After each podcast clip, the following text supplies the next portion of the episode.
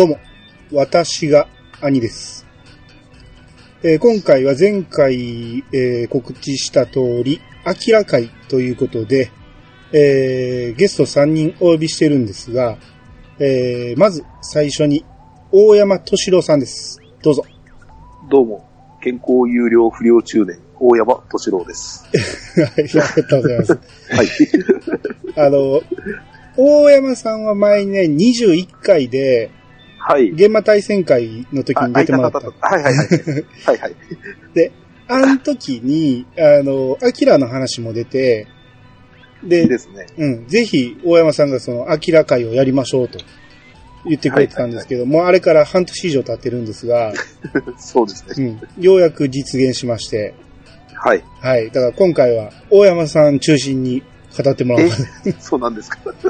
だって、この間ハッシュタグに、あの、はい今ならもっとうまく喋れるって言ってあったんで、は そうでした。い。期待、期待してますんで。はい。えー、続きまして、えー、フェザーノートさんです。どうぞ。えー、イヤサガリスナーの皆さん、はじめまして、フェザーノートです。よろしくお願いします。はい、よろしくお願いします。あの、フェザーノートさんはね、僕も今日喋るのが初めてで、はいはい。うん、いつも聞いてる声なんで、あ、そうですか。ありがとうございます。あなんか、あ、本物やっていう感じでちょっと緊張するんですけど。いや、こっちも緊張してますよ。皆さん、はじめましての方ばかりなので、そうですね。で私、うんあの、ドラクエオンラインもやってないんで、まさかここに呼ばれるとは思ってなかったんですよね。ああ、いや、ドラクエオンラインの人だけっていう感じじゃないんで、あの、えなぜフェザーさん読んだかというと、はいはい。えー、確かハッシュタグで一回ね、その、アキラの、えええー、お、大山さんが山城組の話したんかな、そうですね。のの時に画像をフェザーノートさんが上げてくれて、すごく、なんか、読んだら話してくれそうだなと思ったんで、ああ、はいはい。もうあの時からずっと目をつけてて、やるならフェザーさんに声かけようとずっと思ってたんですよ。ああ、ありがとうございます。うん。で、えーようやく今日実現という形で、あの、フェザーさんはね、その前にやっておられた番組とか、で、今もアニメカフェに出られてますんで、その辺、あの、僕はもうずっと聞いてるんで、フェザーさんのね、この渋い声に、えー、ちょっと、直で喋れるっていうことにすごく喜びを覚えてるんですけど、お嬉しいです。うんいや、なかなか渋いとは言われないんですよね、あまり。あ、そうですか？あ、ええあ愚者級ではエロい声って言われてますね。そうですね。言われますね。まあ、約1名の方だけですけどね。うん。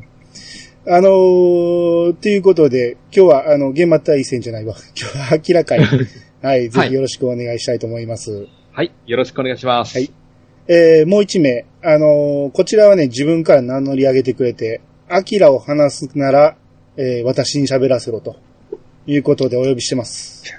ナオミさんです。どうぞ。どうも、こんばんは。お久しぶり、いや、お久しぶりじゃ、はじめましてですね。え、ナオミと申します。そうです、そうです。イヤサガに出るのがあ、そうやったっけ？夢でした。あ、そっか、もう出たような気になってましたね。なんでですか？初めてです。あー収録なしで麻雀やったりしてたからかな。それはありますね。ね確かにね。うん。なんとなく出てくれてるようなイメージがあったんで。いや、今日も緊張してます。よろしくお願いしまはいす。。もう、だから、アキラなら、話させろと。そうなんですよ。も大好う、ちょっきなんですねと、一番好きな漫画ですね。おそれはなかなか。えー触れたのはどれぐらいですか？最初に見たのはもう子供の時、うん。単行本あの、。え映画見て、あ、映画からですか？そうです、映画見てから、えーちょっと、いつだって学生、東京出てからぐらいにと、あれですね、単行本を兄貴が買ったのを読んで、うん。めっちゃ面白かったんですよね。はあ、ほうほうほう。そ、そこから。そっから、そうです、そうです、あそうですそうです。ーそうなんですよ。ちなみに、大山さんはいつから？ええ多分、私も最初は映画から入ったんだと思うんですけど、うん。まあ当時、一応、ヤンマ側勝ってたんですけど、確かその時救済してたんじゃないかなと思うんですよね。はいはいはい。はい。だからまあ、最初は映画です。ああ、なるほど。はいはいはい。フェザーさんはいつぐらいですか？そうですね、私も、いつだったかな、大学生の頃だったと思うんですけど、映画を見て、うん。で、そこからあの漫画を全部読むようにしたんですよね。うん、うん、うんそしたらやっぱり映画と漫画で全然内容が違うような感じだったんで、うん。うん。漫画は漫画で面白かったんですよね。そうですそうです全然然そうですね。確か漫画が3巻ぐらいまで出たところで映画ができたんですよね。そうですね。そうですね。うん。で、そこで映画作成するということで一旦休止してるんですよね。うん。ええうん。あのー、僕が一番最初に触れたのはヤンマガなんですよ。おー、はい漫画はいはいヤンマがね。うん。連載中。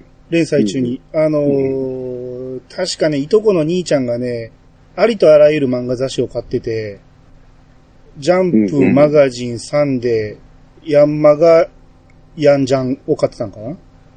ですごいね。読み終わったら全部くれてたんですよ。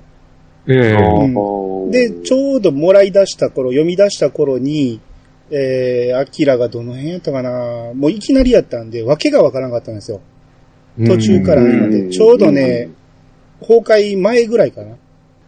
アキラ争奪戦あたりの頃から見出して、何のことかわからへんけど、絵がすごいなと思って。うんうんうん。で、読み出したらいつの間にか、なんか休止してるし、うん。うんってなったら映画がえらい話題になって、で、映画を見て、ああ、なるほど、こういう話やったんかと思って、そっから単行本を借りたんかな。うんううんん。うんで、そこでようやく全容を把握したという感じだったんですよ。うん。うんなるほど。なるほど。途中から入ってるから、すごくね、最初分かりづらかったっていう。うん確かに途中からは分かりづらいですよね、これは。特に小学生ぐらいやったんで、ううんん、かなり、うん、もう、絵だけに圧倒されたっていう感じでしたね。う。うんん。で、っていう感じで、今日は、アキラをちょっと、映画と漫画と両方話していきたいと思いますんで、えー今日は皆さんよろしくお願いします。はい。よろしくお願いします。よろしくお願いします。よろしくお願いします。それでは始めましょう。兄の、いやー、探しましたよ。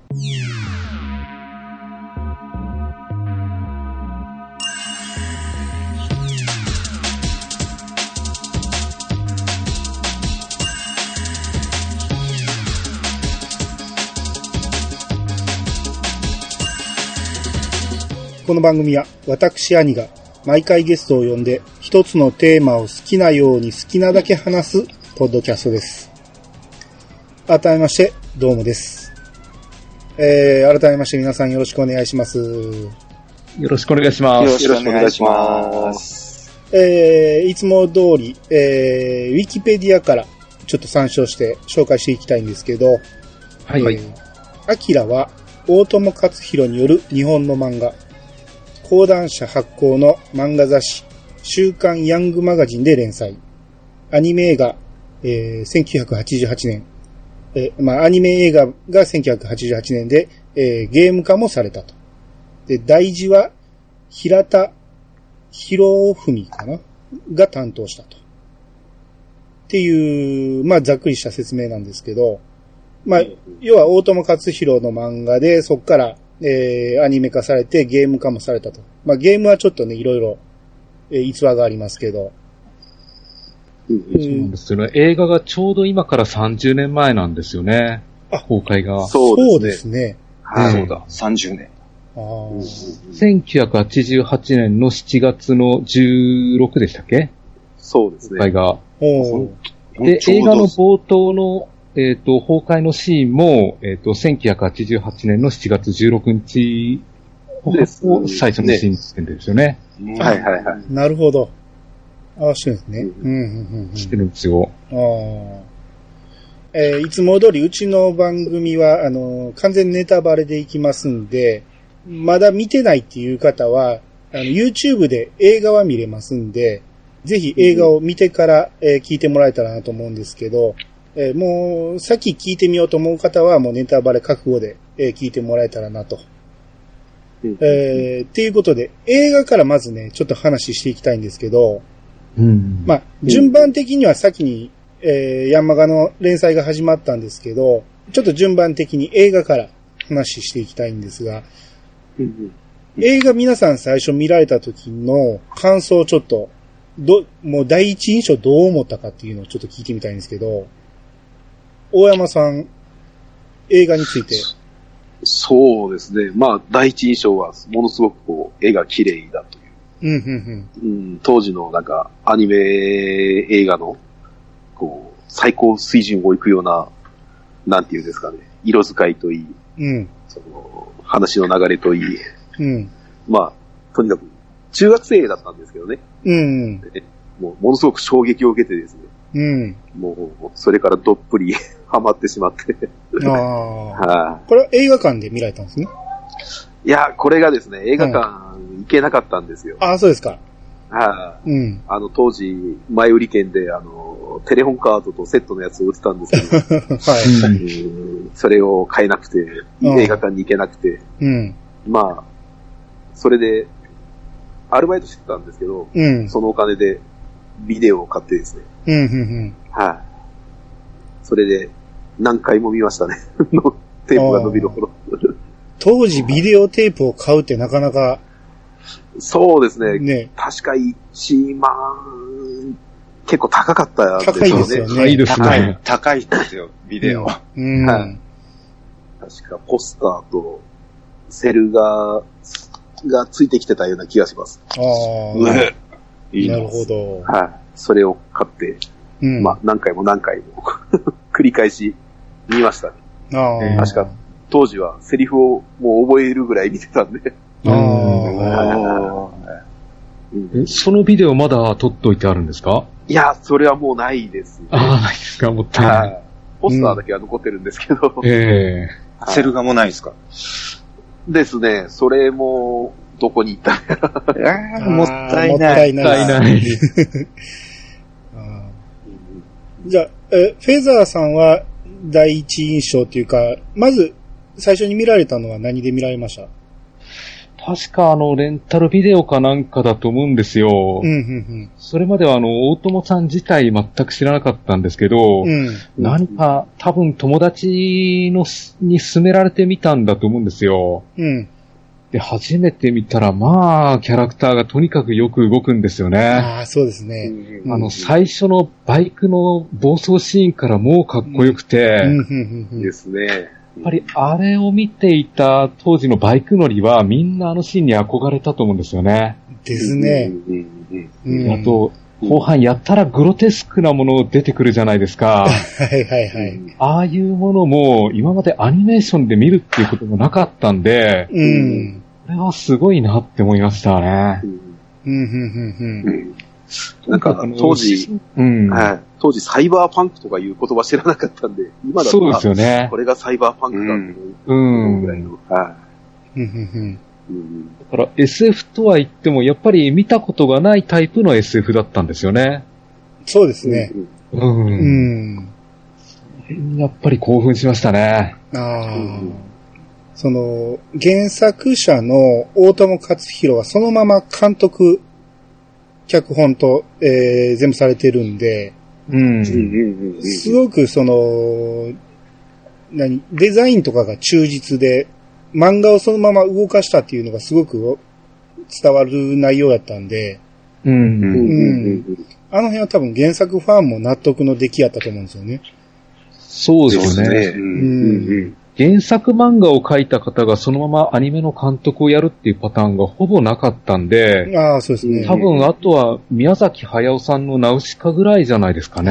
あ、そうですね。うんそっかそっか。うんしかも連載を途中で止めて、ううんこっちに集中したっていうぐらいだから、確か映画が3年ぐらいかかって作ってたと思うんで。んそうですようね。んまあかかりますよ、これは。ううんん。お金も高かったんですよね。10億円の予算を10そうそう。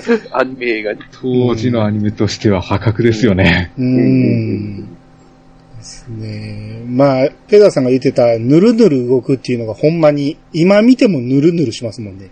う。うんん。すごいなって。ほんで、その、ぬるぬる動くだけじゃなく、やっぱりそのぬるぬるさがあるからこそ、スピーディーな動きもできるし、う。うんん。アクションシーンなんかはすごい迫力でしたもんね。そうなんですよね。うん。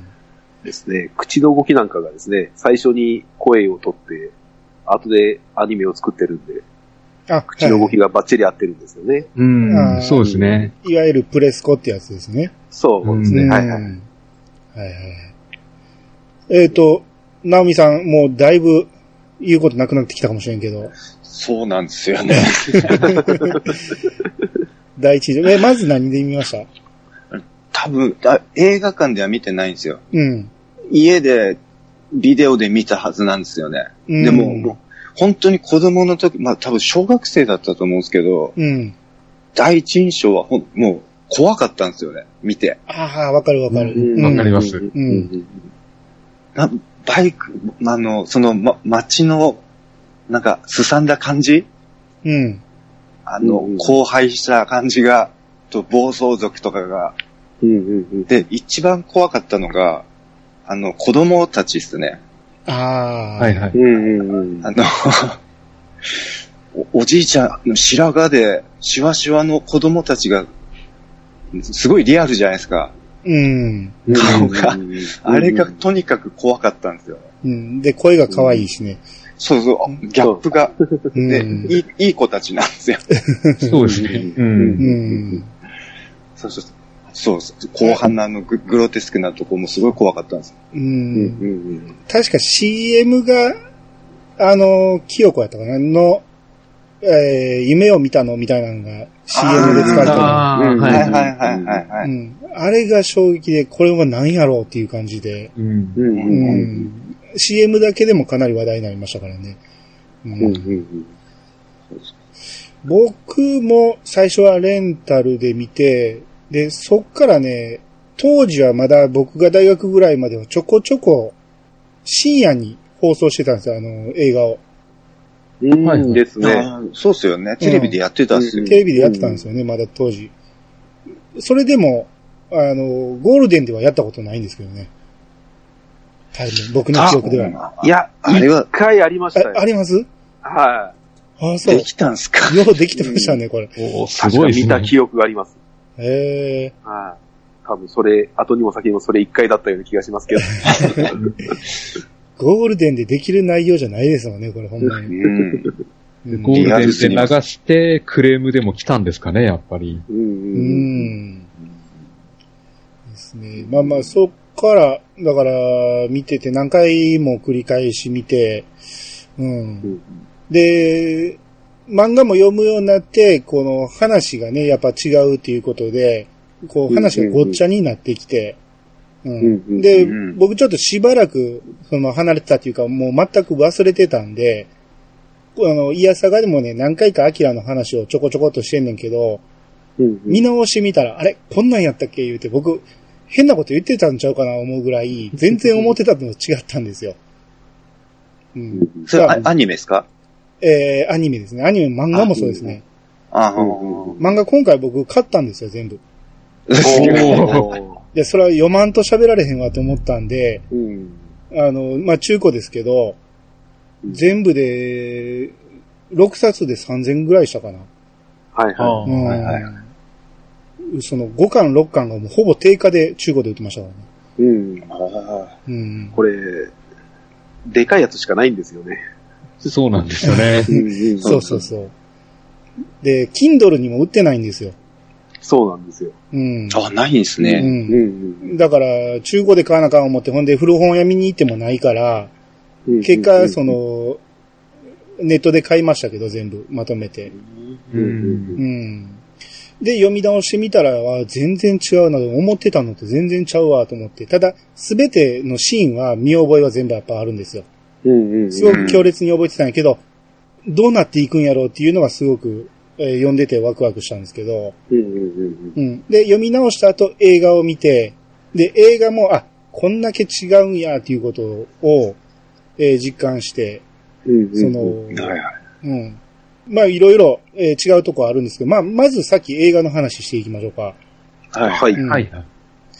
映画で、まず、えー、一番、その、いいとされてる、その、大山さんが前のね、現場対戦会の時に言っておられたのが、音楽がとにかくいいと。そうですね。もう音楽についてちょっとど、どう良かったかっていうのを。うーん。まあ、いわゆる、なんですかね、こう、民族音楽、うん。あの、うん最初の、一番、バイクシーンで流れるんですね。あの、ケチャの音とかが、えー、これをアニメで使うかみたいな音楽をですね、うんうん。うん、あれやられてもう、すぐ CD を買いに来ましたね。そうですよね。うんあ、はい。フあれはたェザー、まらないです。フェザーさんもこの CD 持ってる？んですか、そうですね。やっぱり今まで聞いたことがないタイプの曲だったんで、うん。かっこいいなと思って、あの、音楽に、あの、ねぶた祭りのラッセラーなんていう音を一緒に混ぜてくるっていう発想が、すごい新鮮だったんですよね。うんうんうんですねうんねぶた祭りを知らんかったから、ラセラーはこっから初めて知りましたからね。うあーそう、自分もそうですね。うん。うんうんうんうんうん。で、あと、クラウンとの戦いの時も、なんか、はっはーっていう、こう、息遣いを無理やり入れてるような 曲じゃないですか。あれも新鮮だったし、あとはぬいぐるみが襲ってくるシーン。ポロンポロンポロンピロンっていう、そうですね。あれも変わってましたよね。ねあれは BGM と言っていいのかよ、ようわからんなんかすごく怖さを演出しましたよね。そうそうそう。うん。とにかくやっぱり今まで聞いたことがないタイプの曲ばっかりだったんで、う。うんんこれはやっぱ買ってよかったですね。おーでライナーノーツ見てると、うん。結構深いところまで考えて作曲してあるんですよね。あ、そうなんですか。この山城さん自身が、あの、このアキラの音響監督もやってるみたいで、うん。その場面場面に合わせて曲を作ってるんですよ。ほうほうほうほう。で、そうですね。例えばあの、第9曲、回想っていうシーンのライナーノーツには、うん。あえっ、と、脳狂言の脳ってあるじゃないですか。はい。あれの鬼が出てくる話をイメージして作ってるっていう風に書いてあるんですよね。おー。あの、主人公が、あの、ある歪められた状況の中で鬼になって、で、副主人公がその鬼を祈り伏せて成仏させるっていう話をしてるんですよ。で、それがまあ割割と、このアキラの映画のパターンにそのまま当てはまるんで、割と古いところから引用してきてるなっていうところにすごい感心したんですよ。なるほど。あと、ナオミさんなんか映画でここは言っときたいとか。そうですね。舞台設定、時代がちょうど、もうあとちょっとなんですよね。うん。そうですね。2020年でしたっけ？あ、に、に、ん ?2019 年。19年ですね。19年ですね。そうだそうだ。うん。それで、あれれなんですよね。オリンピックが翌年うん。がそうです合ってるんですよね。そうそう。うんうんあの、来年東京オリンピックっていう設定が今んですよね。リアルとマッチしてしまったんですよね。うんこれ、うんなすごく、すごすぎないですか？すごい。まあこれうんかなり話題になりましたよね。東京オリンピックが2020年に決まった時に。うんそうですよね。うん。今見たら、すごい、その、30年前に作られた映画も、まあ原作もっと前やけど、そうですね。その設定がそのままリアルに今にマッチしてしまってるっていうのが、ちょっと怖いぐらいですよね。怖いですよね。うんうんう。うんん。ほんと、ほんと。で、金田のバイクが電動じゃないですか。はいはいはい。はいうん。これもなんか時代に合ってきてるな。あーほんとっすよね。うんうん。そうですよね。うんうんあのーまあ、フォルムだけやろうけど、今、結構レプリカ出てますもんね。うん。うんうんコンコンセプトバイクとして。そうですね。これ、福岡でまんまのやつを作ってましたもんね。ああ。うんかっこよすぎますよね、あのバイク。かっこいいですよね。うんあれ、確か制作費が300万だと聞いたんですよ。あーすごいえう、んそれはバックはできるんですバックはできないです。かできないあ、バですね。ックでいる。バックはできないあのキルキルキル言いながらバックするのがかっこいいんですけどね、あれ。はい。うん。あれ、中学生の頃に影響されてですね、うん。ちょ、ちょっとした坂道をあの、自転車でバックで下るっていうのが、自分の中でマイブームでした。あ危なあー金田のバイクは本当かっこよくて、うん。やっぱりに、あれに似たバイクってなかなか作られないと思うんですよね。うんうんで、なんかスペック見ると、車重154キロで出力200馬力って書いてあるんで、う。うんそうなると本当、元 GP クラスのバイクになっちゃうんですよね。あの、ホンダが作ってる RC213V っていうのが、う。うん。えー重さが157キロで230馬力なんですけど、う。うんんだいたいそのぐらいのクラスになっちゃうんですよ。ただ、金田のバイク、ホイールベースがめちゃめちゃ長くて、えと、2メートル以上あるんですよね。うん。ですねだ。から、あれじゃほとんど曲がれないんですよね。ああ、そう、そうなんですよ。これ、レプリカ作ってる時も同じこと言ってましたよ。これ曲がれない。曲がれないんだ。曲がれないんですよね。だから若干車高を上げてあるらしいんですね。そうそうそう。あ、なるほど。だから、あの、金田がコーナーは死ぬ気で突っ込めっていうの本当ですよね。うんうん死ぬ気でコーナーにカウンター当てていかないと曲がれないですよ、これ。これちなみにあの、対等のゲームが出た時もレプリカ作ってやったんですけど、あ、そうです動か。かないやつ。はあ、はいはい。い。宣伝用か何かで。うんまあそれは、なんか行方不明になったらしいんですけどね。噂で。あはいはい。ああ、聞いたことあるな。うん。うん盗まれちゃった。そうどどうですか？どっか流れていったらしいです。え あと、レディープレイヤー1でも出てきましたね。あ、そうそうですねそうそう。はいはいはい。ーうんうんうん。まあ結構海外に影響が強いですよね、こう、うんアキラは。ういろん。んなところで影響を受けてますよね、皆さん。ああ、そうですうね。ん。う。うんん。だから、レディープレイヤー1だとなんかガソリンエンジンみたいな音してましたよね。ですね。あれはエンジンでしたよね、完全に。そうですよね。あ、モーターじゃないんだ。うん。うん。モーターのコイルが温まらないなと思いながら見てたんですけど。うんまあ、原作はガソリンエンジンでしたもんね。でもそうそうう、んそんシーンがありましたね。うんはいはいはいああ、そっかそっか。あのーカプセルを、そうです、そうです。あ、はいはいあ、ここに隠してたんですよね。タンクに、うんガソリンタンクに。タンうん。ですね。うん。えーだから一応エンジンがついていて、エンジンで発電してコイルを回すっていう感じになってるみたいなんですけどね。うんうんうんうんうんちょっとだから回りくどいことをやってるんですよ。う んなるほど。うんうん。でも、鉄夫が金田のバイクに結構執着してるというか、憧れてるようなところありますよね。うんありましたねですね。劇場版ではうん、先に、あのー金田が来る前にまたがってましたもんね。うん。ですね。う。うんん。で、盗んじゃうし。そうそうそう。ああ、そうですね。最初、お前にはピーキーすぎるって言う言われてましたもんね。うん。そうです。もうその後でもあの、そのバイクに傷一つでもつけてみろ、ぶっ殺してやるとか、うん。あと、ハルキアでも、だからさ、どこにある金田のバイクとか言うんってたんで、結構気にしてるんですよね。ああ、そうですね。う。うんんうんまあ、あの、鉄夫っていうのは、金田に対してかなり憧れがあったんでしょうね。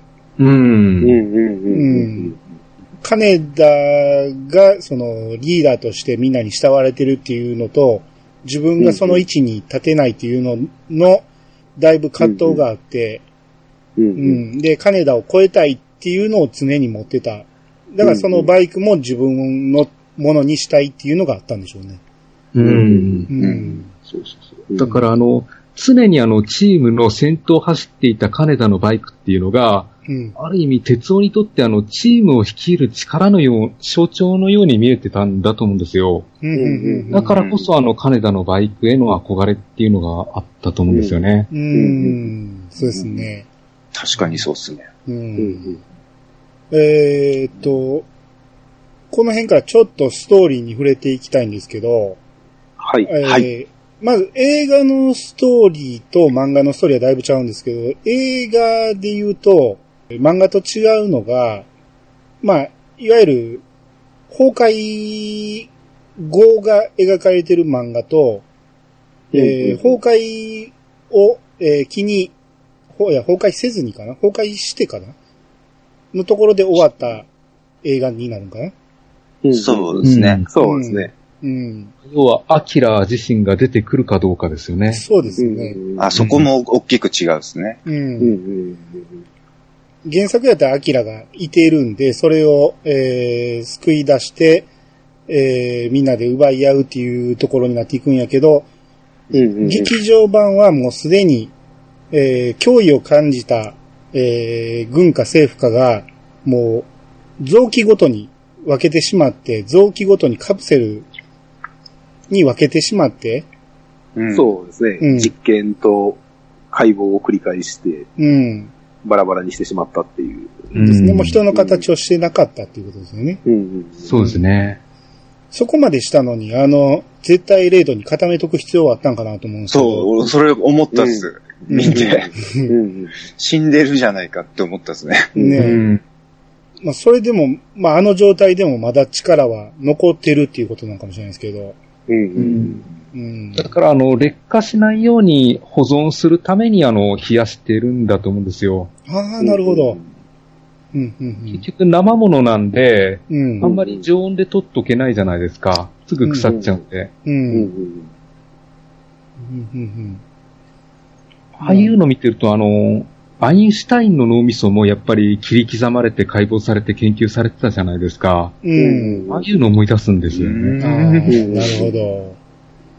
まあ、あのー鉄夫の、えーイメージの中には子供のアキラの画像がちらっと出てくるんですけど、ああうん。うんうんアニアニメの中でアニですね。アニメの中に、漫画で出てきたアキラがちらっとだけ出てくるんですけど、うんうんうん。あれは多分映画しか見てない人には何かわからんかったなと思うんそうですね。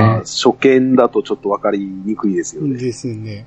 うんうんうん。だから、あの、このストーリー自体、漫画を読まずに映画だけ見た人は、最終的に何のこっちゃねんって多分、なると思うんですよ。うんそうですよね。うんだからその辺が、えー漫画で、結果、あの、すべてを保管していってくる、くれるんかなという感じなんですけど、うんうんううんん。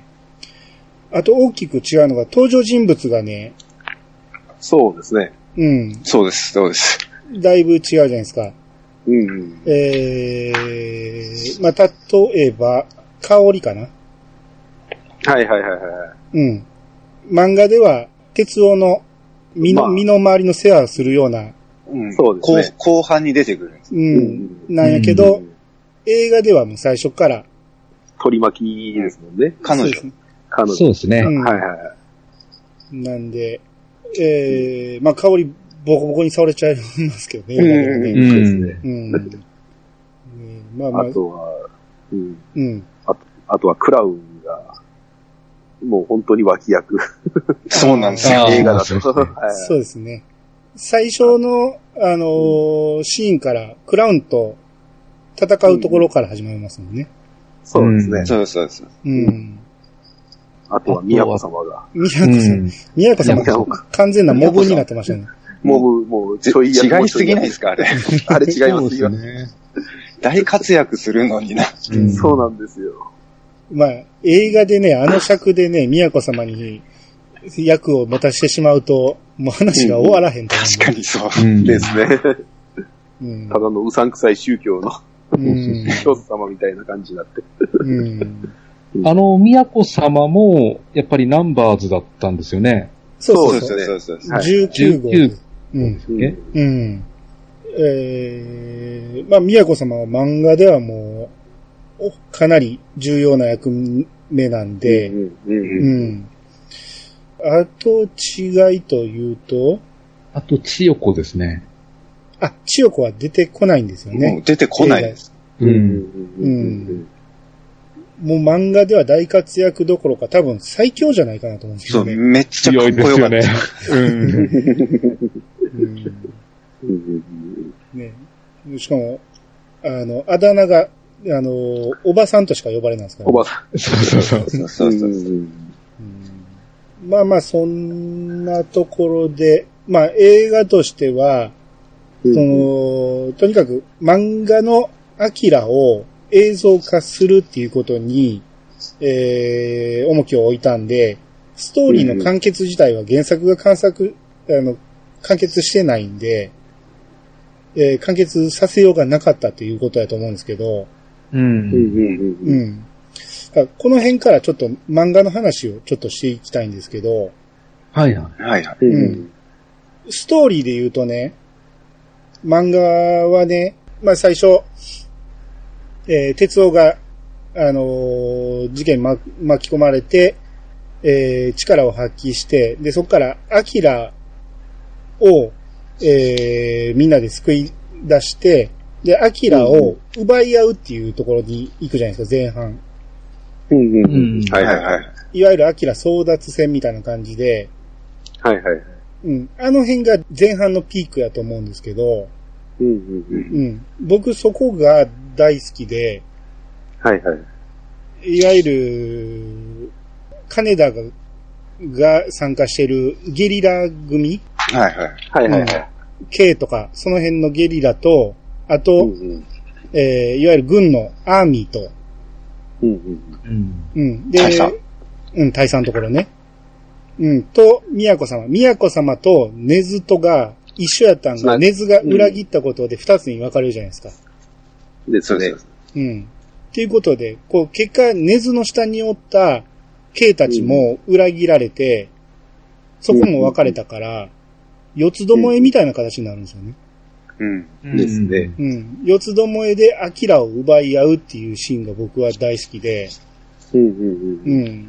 あの辺すごく、金田の無茶ぶりも、かなり、あのーなんやろ、えー実際強くはないんやけど、うん。こういう、やることがむちゃくちゃなんがうまいこと回っていって、結果、アキラを手中に収めるシーンもあったし、ですね。うん。うんう。ん。だその辺が僕は結構ね、好きで、今回、ま、読み直してても、あ、この辺熱いなと思って読んでたんですよ。うん。うん。そうなんですよ。金田だけずっと普通の人なんですよね。そう。そうなんですようね。ん普通の少年なんですよね。うん。うん。あの、僕、あの、漫画にしてもアニメにしても、主人公って強くないと嫌なんですよ。うん。うん。で、昔、最初に読んだ頃の、アキラの印象は、金田が強くないから、うん。金田あんまり好きじゃなかったんですよ。うん。うん。うん。うん。やけど、こう、何回も見ていくうちに、金田の重要な、えー位置っていうのがすごく分かってきて、うん。グロテスクなシーンとかが多いこの漫画の中で、うん。終始おちゃらけてるじゃないですか。うん。うん、そうですね。うん。このおちゃらけ感が、このアキラにすごく大事なんやなと思うんですよ。うん。あうん。みんなが結構シリアスなのに、自分だけちょっとこう、なんかおちゃらけてる感じがういいんでん。すよね。うん。うん。なんで、あと、これ僕今回ウィキペディア見て初めて知ったんですけど、うん。アキラのフルネームが、アキラ、あえアキラが、じゃない。金田です金田のフルネームが、はいはい。金田翔太郎って言うんですね。うんうんそうです、そうですそうです。これ、漫画では出てきてないと思うんですよ。漫画でもアニメでも。出てないですね。ね。ないですよね、確はいはか。いうん。あれ、映画のですね、うん。まあ、あの、軍に捕まった時に免許証見られてるじゃないですか。ああ、はいはいはい。はいはいはい。うんうん。でもあれも映ってないような気がしたんですよ。で、当時、金田のバイクのミニカーが出てたんですよね。うん。それに、はいあの、おまけに、金田の免許証がつましたいてて、それには、金田翔太郎って書いてあるんです。へえ。おーああ。そうそう、持ってました。うんうん書いてありますよね。うん。書いてありました、書いてありました。うん。今回金田翔太郎っていうのを、あの、ウィキペディアで見て、初めて見,、うんうん見たときにびっくりして、何この名前すごく既視感があると。うん何やろ、この名前めっちゃ見たことある。何やろと思って、よく見たら、あの、うん鉄人28号の翔太郎少年そうです。と全く同じ名前なんですよね。めっちゃ影響を受けてんですよね。うん。鉄人から。う。うんん。あの、アキラもナンバーズの、えー、番号で言うと28号なんで、うんそうそうそう。うん。だから鉄人28号の影響をかなり受けてたっていうことで、まあこれは公式に発表されてるみたいなんで、そうですね。うん。鉄夫の名前も確かに鉄人28号からって言ってましたね。ですね。そうです。うん。えー博士の息子である。うん。うん、うん、うん、うん。敷島哲夫やったかな？なんなんかそうです。敷島博士の。うん。ですね。うで、ん。アキラの方は島哲夫ですので。うんそうそうそう。島哲夫。うん。大佐も確か敷島大佐です。そうですよね。あ、そっかそっか。うん。うん。大佐、名前、出てきましたっけ？そういえば。いや、誰も名前を呼べるような立場の人がいそう、ないですから大佐と。しか言われてない。うんですよね。ですね。多はい分、うん。出てきてないですね。うんだから、あの、実際日本って軍はないじゃないですか。うんうんうん今は自衛隊はあったとしても、アーミーと呼べる軍隊はないじゃないですか。うん。うんうんこのアキラの世界観の中には、日本には軍があるってことなんですよね、アーミーが。うん。そうですね。うん。だこの辺がちょっと、あのー第一弾のアキラショックみたいな、あの世界の崩壊からうんうん話が現代の話と分岐したんかなっていうようなイメージを持ったんですよ。うん。うんうんうん。第三次大戦が起こったじゃないですか。この話の中では。うん。はいはい。だから今の現代にはない軍っていうものが日本に、えーうん起こったんかなと。うんうんうん。ただ、あそうだ。ん？はいはい。いいですか？はいはい。はい。こ今回、アキラ喋るので、うん。ちょっと調べたんですよ。うん。うんうん。あの、裏設定があるんですよ。ほう。あの、登場人物たちの。はいはいはい。うんうんそれ、それちょっと紹介しましょうか。ああ、どうぞどうぞ。はいはい。いいですか？じゃあ、金田から行きましょうか。はいはいはい。うんそうですね。まあ、主人公なんですよね、金田翔太郎くんは。うん。は、2003年の9月5日生まれで、うん。クリーニング店経営の両親と、障害を持つ弟がいたっていう設定があるんです。うん。へー弟いたんだ。で、父親は。弟の看病疲れで、アルコール依存症を患って、う。うんんうん。母親は蒸発し、父親に不要能力がなくなったことで、うん養護施設に入れられちゃう。ああ、なるほど。あその後、寄宿制の中学校に入学するんですけど、うん。翌年に飛行に走って、さらに警察が沙汰を起こして退学させられて、職業訓練校に編入させられて、バイクチームを結成するんです。うんんん。そういう設定があるんですよ。うん。なるほど。なるほどね。それ公式から出てる設定ですか？これどうなんですかね？なんか調べてたら出てきたんですよね。へー鉄道と。か山形とか全部あるんですよ。うんいや、めちゃめちゃリアルですね、その設定ね。うん。鉄道、もうみんな、みんなかわいそうなんです。そうですね。うんうん。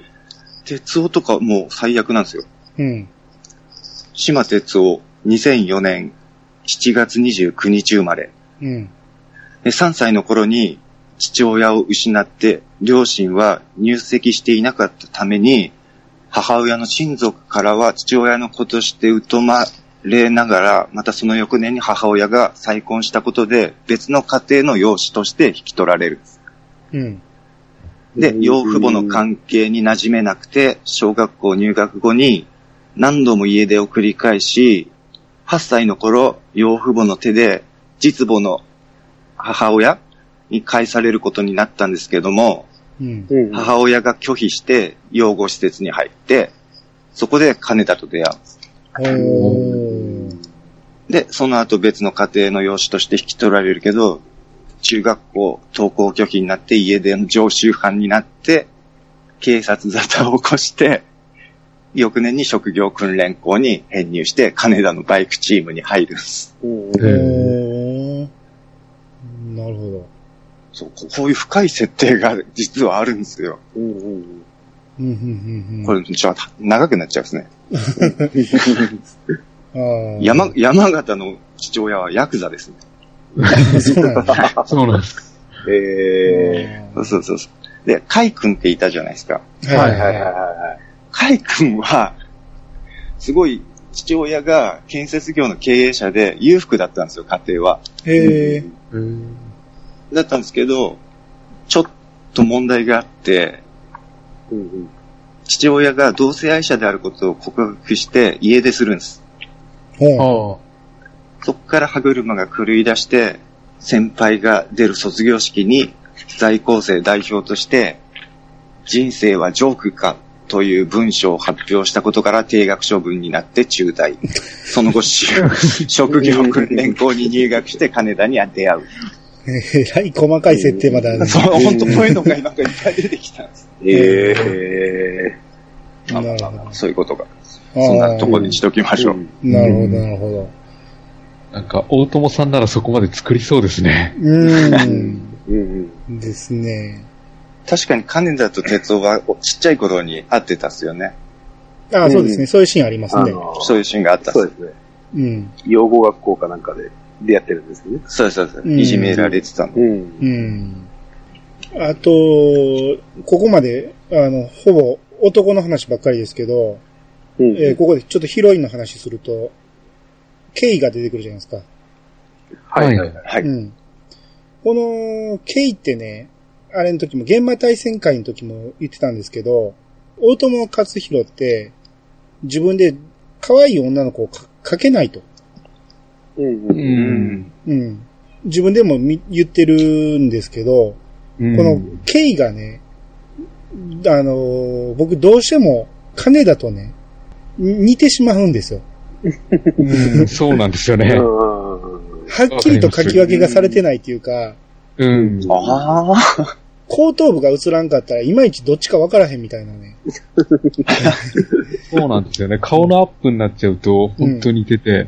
う。うんん。ガタイも似てるしね。うん。どっちか言ったらケイの方がちょっとでかいぐらいですもんね。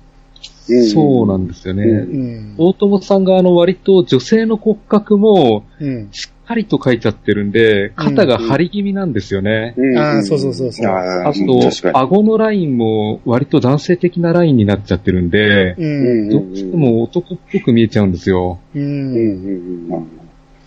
あの、今回、えーちょっとウィキペディアとか調べてたら、この、大友さんって、えー江口久志と仲良かったと。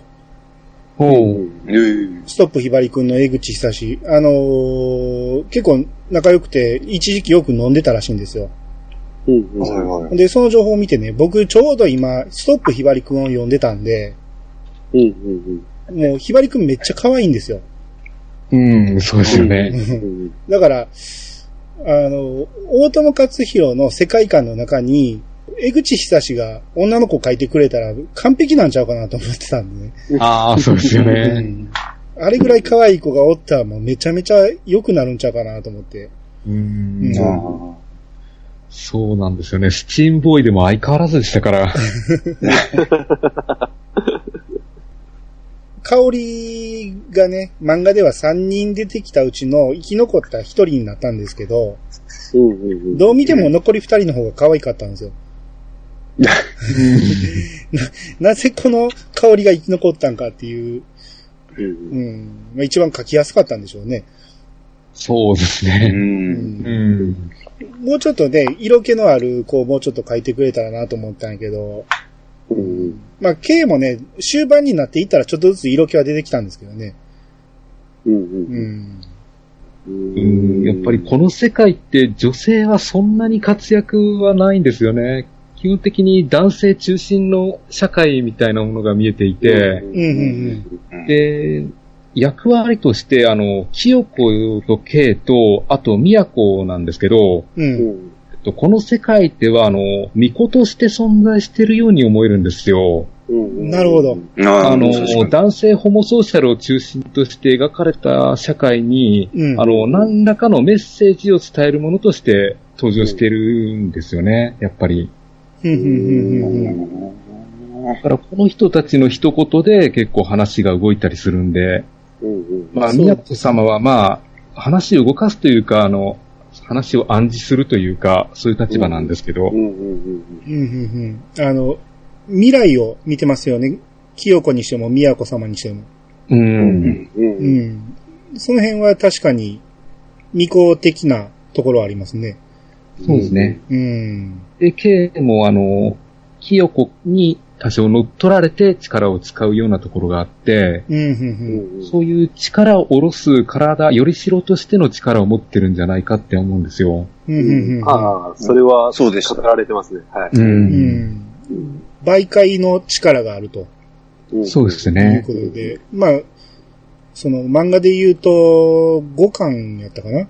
が、うんうん。えー4巻5巻が、あの、サブタイトルがケイですからね。ですね。うん。うんだからケイが中心の話が進みますんで、うんうんうん。うん。で、その中で千代子だけは特別なんですね、おばさんだけは。うんうん。うんもうあの人は男以上に男ですからね。男ですね。めっちゃ強かったです。うん。うん多分、もともと男を出す予定だったと思うんですよね。なるほど。ただ、ね男、あまりにも男キャラが増えすぎたんで、おばさんにしたっていうだけだと思うんですよ。ああ、うん。それは確かにそんな感じしますね。確かあの、没原稿の方でおじさんになってませんでした？あ、そうなんですか。没原稿。へえ。あ、そうそう、さっきのアーミーの話なんですけどね。ええうん。あの、この世界の中で実質トップは大佐じゃないですか。そうですね。そうですね。うんうん。大佐以上の交換が出てこないんで、うんうん。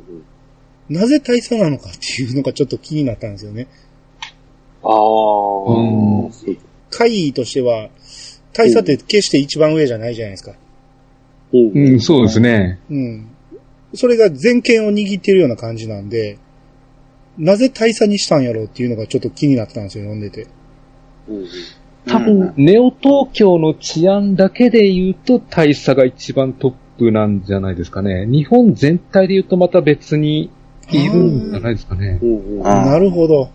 この地域の中での最高司令官っていうことかな。そうですねあ。ーあ、そう言われてみれば納得いきますね。うん。なんか、偉い人たちの会議のシーンとかあったっすよね。うん。ありましたね。幹部会はいのシーンがありましたね。うんあそこではなんかあんまり言えてなかったっすよね、大佐もう。んうんうん。あれは、あれ、残り、ね、根津がいたところ、そうそう、だから残りは政治家でしょ。あ、政治家そうですねか。。はいはい。うん。だから、あのー頭でっかちの軍には、うん。うん、もう任せられん言うて、権利を奪われてしまうんですよね。そうそう、奪われちゃう。そうそうそうう。うん。うんうんうん。でも、大佐の権限で、みんなを更迭し出したなかったですから。ああ、すうん、クーデターを起こすんですよ。クーデターをそうですね。ですね。うん。それぐらい権力が、権力とか権限があるんですよね。うん。うんあいいいいですか、はいはいこの作品、あの、いくつか対立構造があるんですけども、うん。全部の中心に大佐がいると思うんですよ。うんうんうん。例えば、あの、大佐とドクターが対立してますよね。考え方で。うん、そうですね。あで、ああと、幹部会と大佐も対立してますよね。ああ、そうですね。で、反乱分子と大佐っていうのもやっぱり対立してるんですよ。うん、うん、うんうんで、金田と大佐もやっぱりあの、鉄夫の扱いについては考え方対立してるんですよね。うん。そうですね。だからこの物語の、なんだろうな、一つの中心軸として大佐って結構存在してると思うんですよ。ああ、確かに。アキラの話ってあの、善と悪、あるいは法と不法っていう価値観対立じゃないんですよね。うん。だから何が良くて何が悪いかっていう話がちょっと難しくなってくるんですよ。うんうん、うん、うん例えばあの、対立大佐とドクターの話で言うと、うん。ドクターの考え方って、鉄を研究してどこまで成長させるのか、を見てみたいんですよね、ドクターは。うん。そうですね。ただ、大佐としては、もう成長なんてとんでもないと、鉄の力をコントロールに置くことが最優先だっていう考え方なんですよ。うん。で、これはあの、見てる方からすると、どっちが正義でどっちが悪かっていう考え方はよくわからないじゃないですか。うんうん、うん、うんもしかして本当が鉄を危険だって知ってんならまあ、ドクターはダメだっていうふうに判断できるんですけど、うん。うん。ちょっとそこまで何もかもわからないような状況なんで、うん、うん、こういうあの、対立構造って難しいんですよね。ああ、それで言うと、やっぱりすべての、あの、真ん中にあるのは、アキラなのかなと。うんううんん。うん。その、ドクターと大佐の対立にしても、その、大佐としては、アキラをうんうん最優先、アキラをどう抑えるか、アキラを、えーどう復活させないかが一番だったんで、それでドクターと対立したし、ゲリラと対立したのも、アキラを、あの、奪い去ろうとして、っていうのから対立が始まったじゃないですか。うそうなんですようね。ん。で、これ今僕ウィキペディア見たら、大佐の父親が軍交換で、うんあの、最初のアキラの最悪にあって死んだらしいんですね。うん。ああ、そんな話が。あるみたいで、そっからアキラにすごいこだわりを持ってて、うんうん。だから、何としてもアキラを復活させない。で、復活させてしまってからは、なんとか、その、鉄王とぶつけて、鉄王の力でなんとかしたいと。うん。で、うんそれに意見を意にする勢力は全て敵だとうんうん。いうところで、だから、大佐が中心におるのは、アキラを、えーうんなんとかしたいっていうところから大佐がどうしても物語の中心に入ってしまうんかなと。ああ、なるほど。うんうん。で、なんか大佐はいつも、この国を守るためだけのことを考えてるような気がするんですよね。うん、うん、戦争を起こさせない、うん。あの、あの事件をまた再び起こさせないっていう信念が見え隠れして。うん。うん。ですね。だ読者から、読者側からする正義っていうと、大佐にあるんかなと。うんうん多分あの世界の中ではそうか、とは限らないですけど、うん。ううんん。読んでる側からすると、その、政府も自分のことしか考えてないし、うんうんゲリラも結局何がしたかったんかようわかんないじゃないですか。うん。うん。もう特にネズね。ネズは何がしたかったんやって話ですね。そうですよね。ですね。何のためにアキラを自分のものにしたかったのかが全くわかんなかったんで、最終的に。まあ、でも、あれじゃないですかね。最初は、都に言われて、何か画策してて、うん。で、まあ、自分で権力を握りたくなった感じもするんですけどね。あそうですよね。そこで自分がその野党やから、やっと、はいはいはい。与党に対するその攻撃手段としてアキラを利用としようとしたと。ですね。うんああ。でアキラを何に政治利用できんねやっていうのが、多分本人も分かってないと思うんですよね。うん。そこが一番の、ああの、罪やと思うんですよ。分かってないのに引っかき回したと。うんうんうん。結果ね、高志を殺してしまうじゃないですか、ネズが。ですね。まあ、あれによって2回目のね、アキラショックが起こりますんで、うんうん。う。うんん。まあ、読んでる側からしたらもう、ちょっと興奮するシーンなんですけどね、こうんね。うん。うん。すごかったっすよね。すごいですね。うん。あれ、なんすか、超能力の強さって、順番的にはど、どうなんすかね？アキラがトップ。アキラはトップキラがトップですね。うん。次は鉄夫かそなの、鉄夫がもうその次になっちゃうんですね。鉄王でしょうね。うんですね。で、その後が、ナンバーズの高志と正高橋正清子。うんはうん。はいはい。高志と勝はちょっとわかんないですけど、清子はちょっと方向性が違いますもんね。うん能力が違うんですかね。ね。うん未来を予得知する意技が力違うみたいなんで。えうえん。最、ああ、映画の方、ああ、違うか。原作の方でしたかね。あの、博士が足の速いものもいれば、絵を描くのがうまい能力うんみたいな、うん能力によってその、得て増えてがあるみたいなことを言ってますよね。うんうんうんううん。ん。あの三人の能力って何ですか？たかしって、たかしってあれですよね。アキラに近いですかね。ああ。歌詞は、まあ、物を動かしてテレポーテーションみたいなことをしあて、ますそうか、テレポーテーション。うん。まあ、そうですね。アキラに近いというか、鉄夫に近いんかな。だからそういう意味では。うん。なんか悲鳴上げて周りが壊れてったっすよね。うん、うん。ああ、そうですね。うん。そういう意味では、マサルの方が力的には強いようなイメージがするんですよね。まあ、そうやって見つけてたっすよね。たかしのことを。うん。ううんん。探してましたね。うん。まあ、この辺の強さはちょっと、どっちがどっちかとかわからへんけど、う。うんん。で、この三人の能力を一つにまとめるって、K に入るんですよね。ああ、うんそうですね。そうですね。はいはい。結果、宮子様ああ、宮子様もか。も一緒になりましたけど、うん。うんうん。うん。そうすると、鉄王ぐらいに強くなれるのかな。鉄夫は何段階か覚醒したから、う。うんん。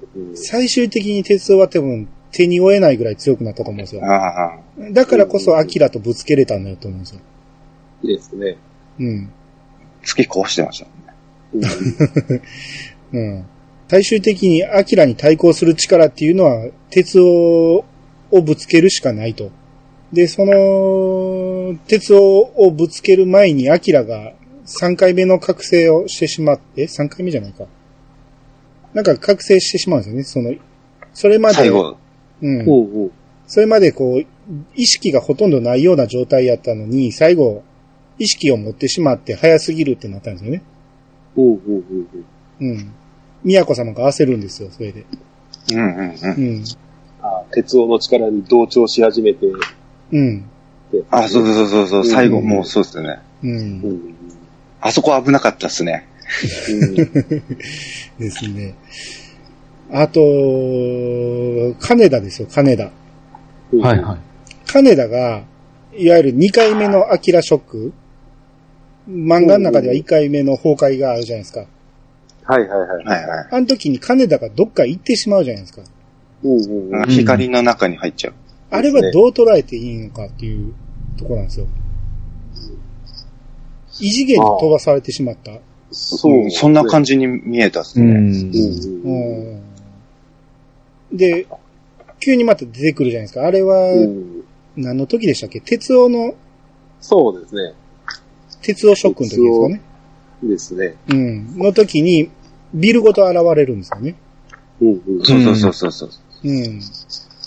なんか過去と未来が繋がったような感じで、そのまま出てくるんですよね。そうそうそう。だからうん、あの時もね、あの、K がね、金田くんって言うんやけど、うんうん。K と金田が似すぎてて、ど、どっちがどっちか。ああ、それわかんないですかいや、いや、せよう見たらわかるんやけど、一瞬、え、ど、どっちってなって、どっち？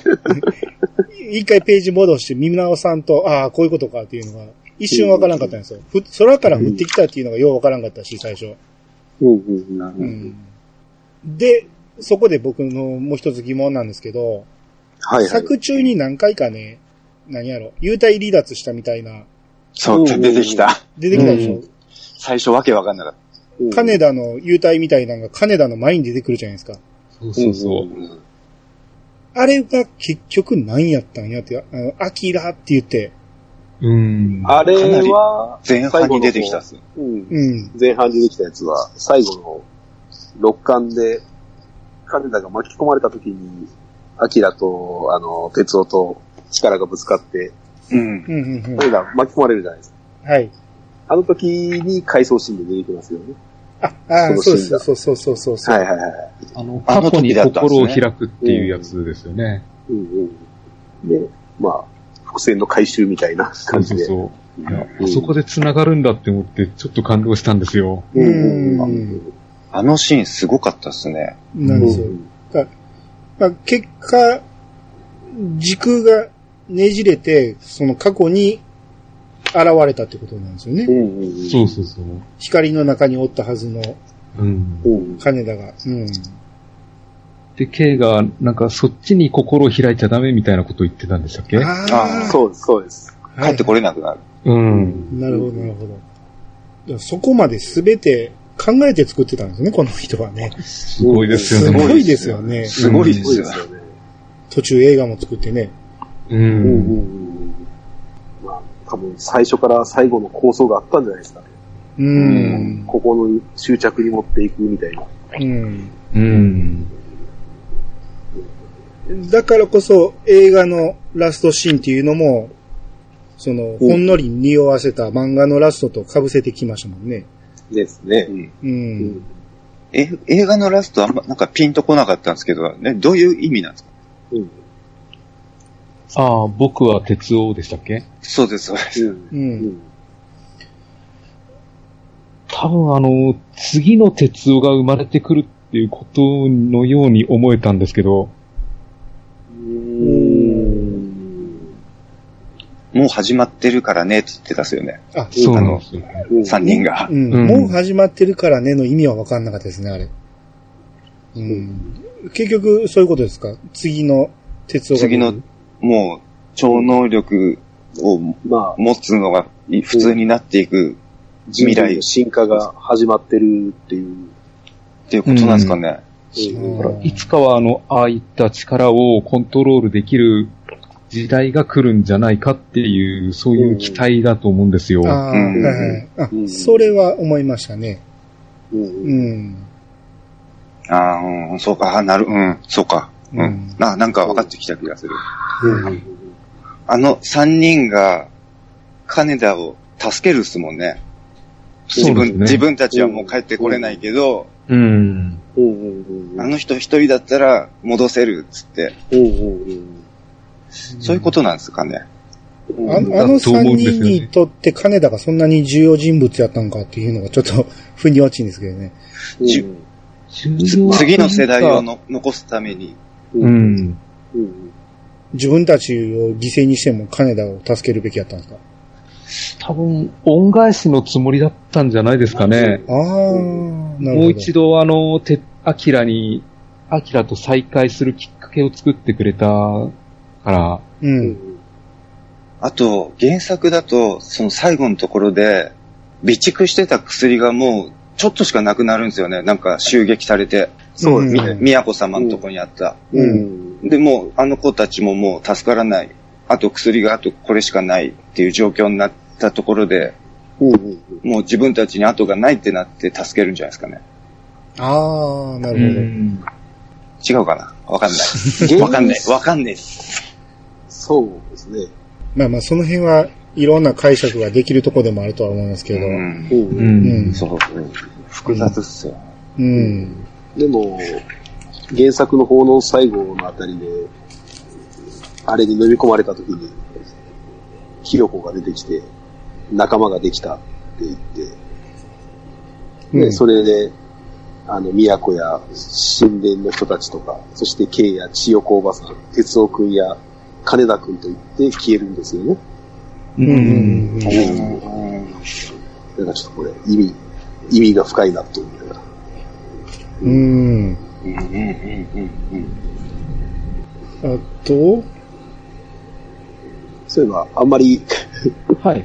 触れなかったですけど、クラウンなん。ですけど、そうなの。はい。俺も今言います。話クラウン、そうかなと思う。うんめちゃめちゃ活躍してるんですけジョーカーの話したいなってど、あ、ジョーカーですね。どうぞ。ジョーカーでも、あの、ほら、最後、最初に、あの、争った時に、顔をタイヤで、はい。なんてやられるじゃないですか。はいはいはい。ええで、再び出てきた時は、あの顔のペイントがタイヤの跡なんですタイヤだったでしょ。ああ、なってました。うん。うんうん。ああ、これは狙ってやってんのかなって、その時思ったんですけど。かなり時が経ってます。いや、あれは僕単純にあのまま後ついたんやと思ったんですよ。あれが取れなかったんやと思ったら次違うペイントになってたから。違うベうんントに。うんで、そこで思ったんが深読みすると、うんほんまは跡がついたっていう設定にしたかったんやけど、うんうんあのタイヤの跡書くのがすごくめんどくさかったんめんどくさ。なるほど。うん だから、まあまあ、いろいろそういうこと考えるのも面白いんですけど。うんうん。ジョーカーってかなりいいキャラだったっすよね。原作だと。はいはいはめっちゃ機械いじりが得意なんですよね。い。ですね。うん。何個もバイク作ってましうん。あの、プラットフォームっていうか、あれも直してましたしね。た。そう、自分で乗ってる。ですね。ああ、はいはいはいはい。ね、一応金田とか助けに来るんですからね。んそう。なんですか、いいやつなんですよね。いいやつですね。ですうん。結果最後まで生き残ってたんですよね。ああ、そうですね。ジョーカーと金田のやりとりで、あの、ナンバーズたちがね、意識が通じてて、こう、金田が言うには糸電話みたいな感じで喋ってるんやと。うんああ、ありましたねって。いう話をして、で、それをジョーカーが、あの、無線タクシーみたいなもんかって言って、言ったら、金田が、そんな低次元な例えをすんなって言って、で、その後に、ジョーカーが、糸電話の方が低次元だろう言って、めちゃめちゃ的確なツッコミを入れて、そうそうそうそうそう。あれちょっと面白かったですよね。うん。俺ああいうやりやりとりがすごい好きなんです。ですね。うんうんう。うんんうんカイと金田も楽しかったです。う。うんん。ありましたね。うん。あの、何やったっけ？水に、あの、地下道で、水に、地下鉄かな？水が来て、はい。で、逃げていくときに二人乗りやったらうん重すぎて進まへんから、うんお前の気持ちは分かった、言うて。ここで降りろ。ここでもよああいうギャグは一流ですね。ああいうのうん。ね。うんうん。うん。俺はあの、学校の先生が、うん。金田たちをあの、横一列に並べて、うん。横からあの、ビンタしていくシーンがすごい好きなんですよ。あ指導。指導、指導って言って。うんうん。あれ確か映画はビンターでしたですけど、原作は、原骨で殴ってたような気がするんですよね。ですね。うん場所も変わって体育館みたいなところで殴ってましたね。うん。うん。なんかすごい雑な世界で良かったですね、あれ。